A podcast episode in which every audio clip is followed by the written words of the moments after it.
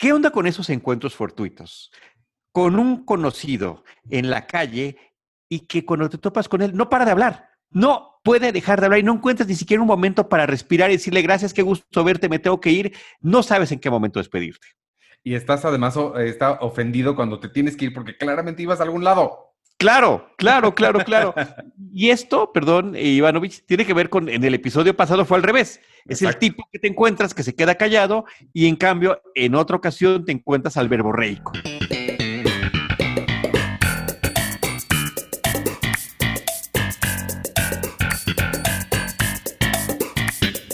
Bienvenidos a Seinfeld, un episodio a la vez. Dios, ay, lo dije mal, déjame volver a hacerlo. Bienvenidos a Seinfeld, un episodio a la vez número 44. Ándale, ¿ves? Así voy aprendiendo. Yo soy Iván Morales. Yo soy Charlie del Río. Y en esta ocasión vamos a hablar de el episodio número 4 de la temporada 4. Se llamó The Ticket y al igual que el de la semana pasada, se transmitió el 16 de septiembre de 1992. Sí, recordemos como platicábamos en el episodio pasado, Ivanovich y amigos, que eh, estos episodios se grabaron al mismo tiempo para ahorrar costos, se transmitieron el mismo día, aunque están técnicamente identificados eh, temáticamente, eh, individualmente como episodios distintos, ¿no? A pesar de que están formando parte de una misma historia, de un mismo arco, mucho más integrado, que es lo que está pasando en esta cuarta temporada de Tickets, alude a la multa, una multa de tránsito que recibe eh, Newman, el personaje interpretado por Wayne Knight, producto no solamente de que andaba a exceso de velocidad, sino también de que no sirvió el radar para detectar policía que le había intercambiado Kramer por un casco que al parecer le pudo salvar la vida, pero quizás no le pudo salvar de otros efectos secundarios. Pues ninguna, este, en el, en el pasado Jerry se, mm, se burla porque le dice a Kramer, oye, te están engañando, ¿eh? porque el casco ese no vale lo mismo que un, eh, radar de, de, de policías. Pero, y Kramer le dice, ah, ni sirve. pero al final resulta que ninguna de las dos cosas realmente sirve. Así es, así es. Como muy en el, en el tono de lo que sucede entre ambos personajes, entre Newman y Kramer, ¿no? Que siempre son amigos, eh, son, eh, digamos, cómplices en algunas de sus aventuras, pero al mismo tiempo se la pasan haciéndose travesuras el uno al otro. Y una, una parte importante de este episodio es que justamente esa complicidad entre Kramer y Newman, eh, pues intenta intenta existir, pero no, no se logra dar del todo porque Kramer, digo, Newman necesita que Kramer finja que se estaba a punto de suicidar y esa era la razón de que tenía que ir tan rápido y que recibiera la multa. Así es, sí, es, es una parte interesante del episodio porque eh, es donde hemos visto ya con mucho mayor tiempo y mucho mayor detenimiento el comportamiento de Newman, eh, la relación que tiene con Kramer. Kramer afectado efectivamente por el golpe, la patada voladora que le dio Joe Bola o Crazy Joe Bola, como ya se le menciona desde el episodio pasado y como será referido de aquí en adelante cuando llegue a aparecer en la serie, y que a partir de ese golpe en la cabeza, Kramer, aunque ustedes no lo crean, se empieza a comportar todavía más extraño de lo que ya se comporta, digamos, habitualmente. No podemos decir normalmente porque no, no cumple esas, esa, esa definición. Que él, él, aquí hace una cosa que de esas, de esas como gusanitos cerebrales que se te meten y que nunca lo puedes eh, soltar. Hay seguramente tengo más, pero ahorita solamente recuerdo dos. Y uno es, yo no puedo escuchar el nombre de Yo-Yo Ma sin pensar en Kramer diciendo Yo-Yo Ma de repente. La otra que me sucede es con el país Yemen. No puedo no pensar en Chandler diciendo Yemen, yéndose a Yemen. Pero este, sí, cada vez que escucho a Yoyoma, no puedo evitar pensar en, en Kramer y su particular grito Yoyoma que de repente le llega, ¿no? Empieza a, tener estos eh, sobresaltos extraños. Eh, se rasura, pero nada más se rasuró la mitad del rostro, el pantalón nada más se lo puso a la mitad, le dicen algo y posteriormente se le olvida, ¿no? Eh, justamente cuando Wayne Knight Newman llega a, su puerta, donde otra vez tenemos un pequeño atisbo al departamento de Kramer, le dice, oye, te hablé hace 15 minutos, ¿para qué? Pues para que vayas al, al, conmigo al juzgado, este, voy a tener un juicio y tú eres mi testigo estrella. Y Kramer se había olvidado de todo, ¿no? Entonces, por eso pasan mucho más tiempo poniéndose de acuerdo antes de entrar al juicio, la interacción que tiene el juicio, que me parece que es muy simpática.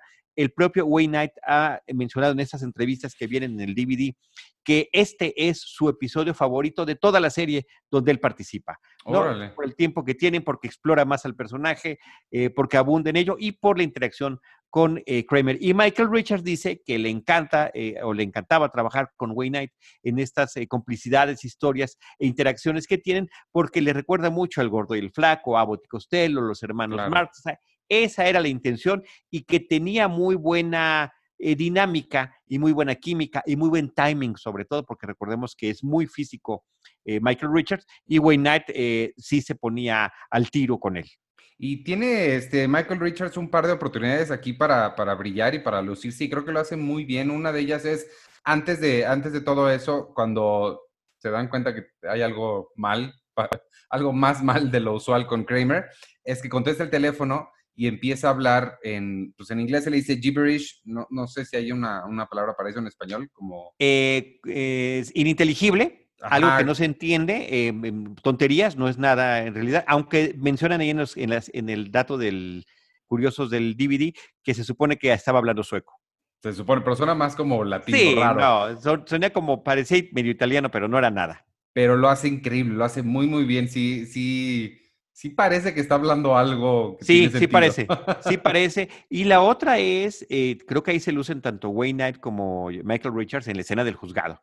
Cuando eh, en una cosa que era una cosa muy simple, de, de, dar un testimonio, lo convierte como si estuviéramos viendo una de las escenas cúspides, eh, climáticas de unas películas de juicio, ¿no? Donde, ¿dónde estaba usted en ese momento? Cuando lo está interrogando como si fuera un testigo eh, agresivo y al contrario, está para ayudarle, ¿no? Y terminan echando, tropezándose los dos, eh, no, en este caso, no, bueno, casi sí, literalmente también. En algún momento, el que me preocupó en esa escena es el juez, que por poco le dan un, con, con el asta de la bandera que está estaba atrás de ellos, por poco le dan un buen golpe. Entonces sí, sucede todo esto y creo que efectivamente, eh, y también Wayne Knight con su monólogo termina luciendo mucho en esta, en esta escena del ticket, de la multa. Eh, nos, nos, brincamos un poco, pero eh, sí quería mencionar al Uncle Leo. Ya lo habíamos visto, ¿verdad? Sí, sí, ya lo habíamos visto, ya, ya había salido. el Uncle Leo es este hombre verborreico que mencionamos y que normalmente cuando se encuentra con Jerry le empieza a hablar de su sobrino, del primo de Jerry, de su hijo, que nunca vemos. Hoy no alcanzó a llegar a ese momento. Pero me gusta mucho que Jerry tira su reloj, que va a tener consecuencia también, es otro de esas semillitas que plantan para después cosechar, y, pero lo, lo, saca Uncle Dio de la, de la, de la basura, eso también me... sí, Len, Len Lesser es el nombre del actor, y que ya nos había regalado ese personaje y me parece que es un personaje delicioso dentro de la familia. Es el que empieza a contar una historia inacabable. A Jerry, Jerry va con George a la NBC, le dice, oye tío, eh, voy a la NBC. Ah, claro, eres muy importante, vete. Y, Yo también tengo amigos en Hollywood, le dice. Claro, espérate. Y de lo mejor, van a su junta de la NBC, ahorita platicamos de esa junta, pero saliendo a la junta, le dice una de las secretarias ayer, oiga, tiene una llamada, dice, ¿una llamada? Pues quién sabe que estoy aquí, contesta y es su mamá la hermana del tío. Y le dice, ¿por qué fuiste grosera con él? No, mamá, no, Entonces me encanta porque sí, yo sí me encuentro a veces en ese tipo de situaciones familiares que no sabes hacia dónde hacerte, ¿no? Y la, omnipresencia de la mamá, más en una sociedad, en ese caso por la familia judía de Jerry, y en nuestro caso por cómo son las mamás aquí en México, ¿no? En, estos, en estos matriarcados que vivimos. Y, bueno, de los papás, te digo que yo, yo eh, en esta ocasión me, adelanté un poco, pero vamos a saber más en el próximo episodio. Sí. Este, pero bueno, regresando a esto y regresando a la, junta, el episodio pasado mencionamos a Bob Balaban. Em, él, él es un actor que a mí me gusta mucho, siempre interpreta como el mismo tipo de personaje, pero quien sea, quien sea fan de la comedia tienen que ver y espero que conozcan, y si no conozcan el cine de Christopher Guest, él es uno de los actores de, como de cabecera de Christopher Guest, que hace películas completamente improvisadas. Este, y siempre Bob Balaban es uno de los, de los momentos más, más padres de todas esas películas. Y aquí, este, tiene, me, eh, creo que puede ser mi, mi, frase favorita de la, del episodio. Y no es tanto porque sea chistosa o porque sea muy memorable, pero hablando de estos momentos que mencionamos el episodio pasado, que han de ser, bueno, yo, o sea, yo tengo ese sueño, pero yo no me dedico a eso, pero me imagino que ha de ser un sueño para cualquiera que sea un entretenedor. La frase, let's make a pilot, cuando se levanta, le estrecha la mano y le dice, hagamos, e-", ese, ese es mi momento favorito porque sí, es, es un sentimiento, no sé, increíble. Porque es emocionante. Porque es emocionante. Después de que no supieron con su idea de un programa acerca de nada que habían presentado la vez pasada, eh, con el tema de que eh, eh, Kramer le había vomitado a Susan, que es la ejecutiva, dijeron, no, bueno, ya no nos van a volver a llamar. Resulta que sí les llaman, que sí van a una segunda junta, donde además ya llega con otra actitud George, donde dicen, no, bueno, pero esta idea que usted tenía de nada, no, no, ya estamos, ¿a, ¿a poco dije eso? Jerry me lo dijo. Las interacciones entre, entre Jason Alexander y Jerry Seinfeld en, esa, en ese sillón, en los dos episodios, me parece que son sensacionales porque se están comportando como una pareja, como, es, como un par de esposos, como el hombre y la mujer que se están tratando de complementar, de ayudarse con las mentiras que están diciendo. No, pero además se pican también. Sí, se pican como pareja, lo cual llevará a un episodio más adelante, en esta misma temporada, con una, con, explorando y explotando esa química y esa relación que tienen los dos personajes, pero me parece que funcionan muy bien. Ahora llegan con otra actitud, finalmente les dan la oportunidad del piloto, George se ofende una vez más, ahora cuando se entera que la oferta no era ni de 50 ni de 60 mil dólares por el piloto, no, sino de 13 mil, y ahí está la broma que mencionabas tú desde la vez pasada. Otra vez, Ted Danson, ¿será que Ted Danson gana eso? Ajá, exacto. Cuando creo que Ted Danson, creo que ahí lo mencionan, ya estaba ganando 800 mil eh, dólares por episodio. Una historia que sin querer se repetiría hacia la última temporada de Seinfeld cuando ya les ofrecían lo que quisieran. Y Jerry dijo, no, hasta aquí vamos a llegar, ¿no? Hasta el noveno, hasta la novena temporada, pero esa, estimado Ivanovich, es otra historia. Y este, me gusta cuando están en el carro George y Susan, que qué incómoda conversación, porque además están terminando una cita y él empieza a hablar como de negocios y está como, como raro su, el timing de George ahí pero él, le dice, eso es lo que está ganando Ted Danson, y se voltea a Susan y le dice, tú no eres Ted Danson.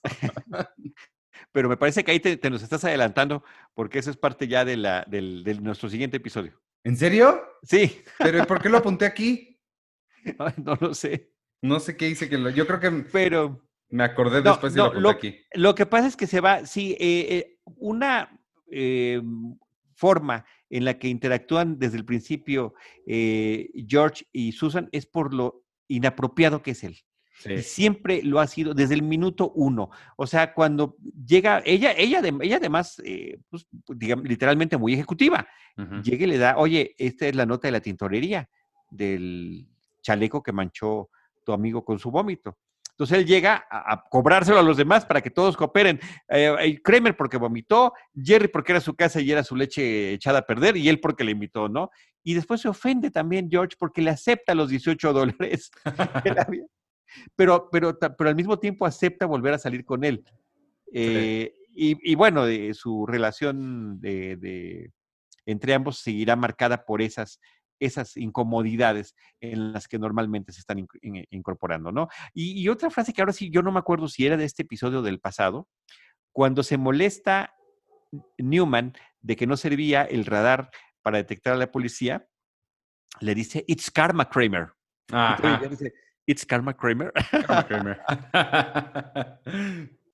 Tampoco me acuerdo si es de aquí o del pasado, pero sí. Sí, yo tampoco, yo tampoco. Pero sí, la, la, debo, la debo de anotar porque es de las que más me gustaron más, las que más disfruté de este episodio, ¿no?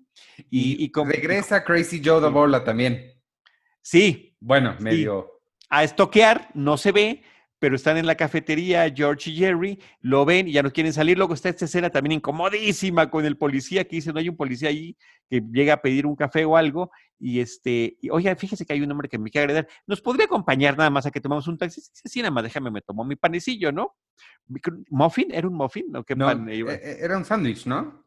No, no, no, es que después pide un sándwich. O sea, es que eh, son tan inapropiados ahora, ahora los dos, Jerry y George, que dice, mira, me dijo que se iba a comer un panecillo pero ahora está, está viendo el menú y pidió un sándwich. Ah, yo recordé el sándwich. Ahora se, se, va a tardar más. Sí.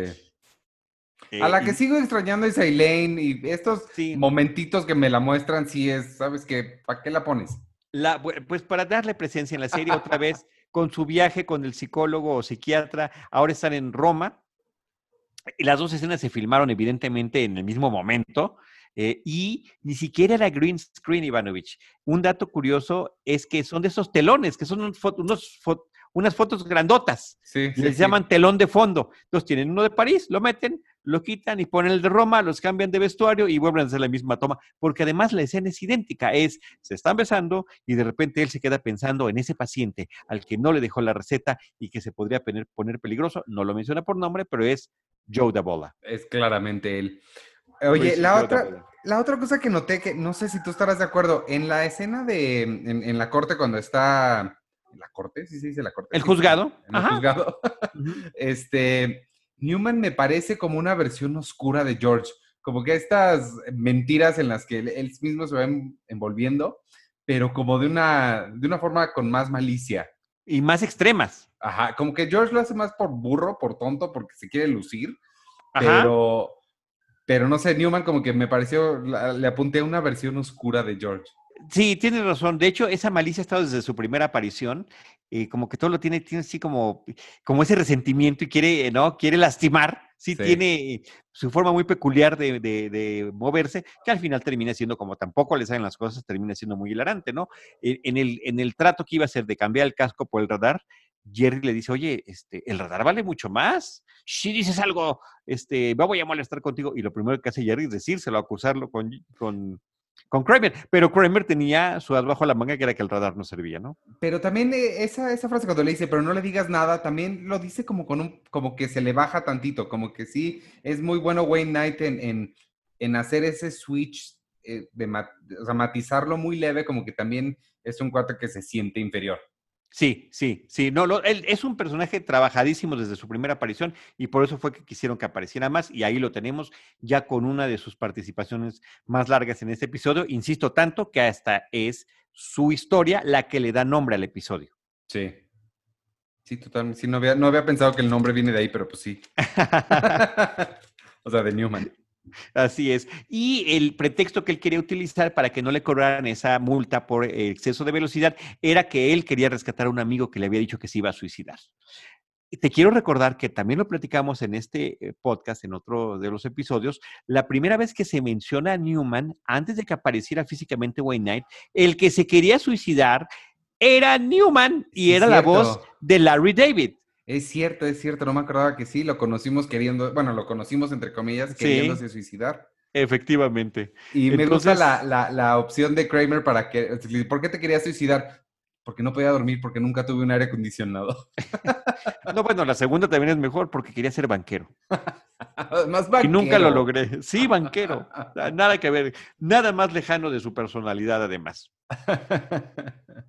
Pues creo que es un episodio que, que se complementa muy bien con toda la historia anterior, que efectivamente, como lo vimos, porque así viene en el DVD, como se transmitió originalmente, que esa es una de las intenciones que tuvieron cuando lanzaron esta colección, verlo lo más cercano a la visión y a las condiciones en las que estuvieron, eh, como una historia integrada, eh, así van a seguir el resto de los episodios, pero estos los habían filmado y se transmitieron así. Insisto, en todas las repeticiones posteriores, cada uno es The Pitch, es un episodio, y The Ticket es el que sigue. Sí. De hecho, está raro que no, no le pusieran. ¿Te acuerdas que alguna vez ya vimos el, un, un To Be Continued o Previously en Seinfeld, no? Exacto, exacto, exacto, exacto. Está curioso que no lo hayan puesto porque sí vienen pegaditos aquí, por lo menos en el DVD. Sí, sí, este, pero porque el, el anterior, aunque estaba ligado a la historia, sí, los sí había, había habido una semana de diferencia. Sí. Y este, pues, era, digamos así, back to back, ¿no? Oye, eh, ot- otro detallito antes de que concluyamos eh, que me gustó es la celebración incómoda entre Jerry y George cuando les dicen que, hagan un piloto, como, como que su celebración, acuérdate que una de sus reglas era no abrazos, no festejos, no aprender nada, entonces es como, como incómoda la forma en la que están es- están celebrando y se corta cuando dice, ahora solamente tenemos que escribirlo, que ese será un tema importante de lo que va a seguir pasando con esta temporada, ¿no? Y, eh, y esta, esta cosa de no abrazos va a quedar perfectamente ejemplificada en una de las primeras escenas del siguiente episodio, que hablaremos la semana que entra. Pero, así es, así es, hay que eh, esperar, hay que esperar. hay es que un momento clásico también. Efectivamente, pues ahí está, Ivanovich. Este, escena, ¿Tu escena favorita del episodio? Te digo, el, el- el momento de Let's Make a Pilot, ese me, me- me llega. Siento que es, fue, un momento muy bonito. De nuevo, no, está, no es particularmente chistoso ni memorable, pero creo que es el, momento más, pues, más padre para ellos y bueno, hagamos esto, ¿no? Sí, el, el mío es el previo, ¿eh? exactamente, o sea, es en esa misma escena, pero es el previo cuando todavía no saben qué es lo que va a pasar. Todavía le piden a George, recordemos, eso no lo mencionamos en el episodio pasado, que eh, eh, Russell eh, le pregunta, el presidente de la NBC le pregunta George, ¿qué has escrito? ¿En dónde he visto algo de tu trabajo? Y dice, bueno, hice una obra fuera de Broadway que se llamó La... Co- no dice de kitchen, dice La Cocina, acerca de un este, cocinero mexicano y los problemas en los que se mete y demás. Eso lo inventó en el episodio pasado. Y en ¿Qué es lo que este- te digo que se pican? Porque Jerry le dice, Sí. ¿y ¿cómo se llamaba? Exacto, Pepe. exacto. y, y- y se vuelven a picar en este episodio, porque uno de los ejecutivos, eh, que además está hecho a imagen y semejanza de uno de los verdaderos ejecutivos del NBC que llevaba el show, y que inclusive querían que él saliera, pero el- al final, al final eh, optaron por tener un actor que se pareciera, y en el DVD eh, viene en los materiales adicionales la foto con el ejecutivo original y el ejecutivo que lo interpreta. Pero bueno, ese ejecutivo le dice, oye, ¿y no tendrá, nos gustaría, ahora que vamos al piloto, nos gustaría poder leer el guion de la cocina? Entonces voltea Jerry, sí, ¿dónde está ese guion? Dice, bueno, es que me acabo de mudar y se perdió, pero ese pleito con la compañía de mudanzas no se ha acabado. ok, pues ese es tu, tu momento favorito. Sí es, sí es muy bueno, lo acepto. Sí, sí, es muy bueno, es muy bueno. Y el de Karma Kramer sería la frase, pero insisto, no me acuerdo, ya no ubico, eh, habiéndolos visto de corrido, eh, no ubico cuál, en cuál de los dos episodios aparece. Pero es también, e- es también un clásico que hay, de hecho, playeras que dicen Karma Kramer. Wow, qué padre. Este, Quiero pues una. vámonos entonces. ¿Ya terminamos? Ya terminamos. Eh, ok. este, nos escuchamos la semana que entra. Gracias por escucharnos. Ahora hablamos de The Ticket aquí en Seinfeld, un episodio a la vez. Em, ya, yo soy Iván Morales y me pueden seguir en arroba Iván Morales. Yo soy Charlie del Río y me pueden seguir como arroba Charlie del Río. Y adiós.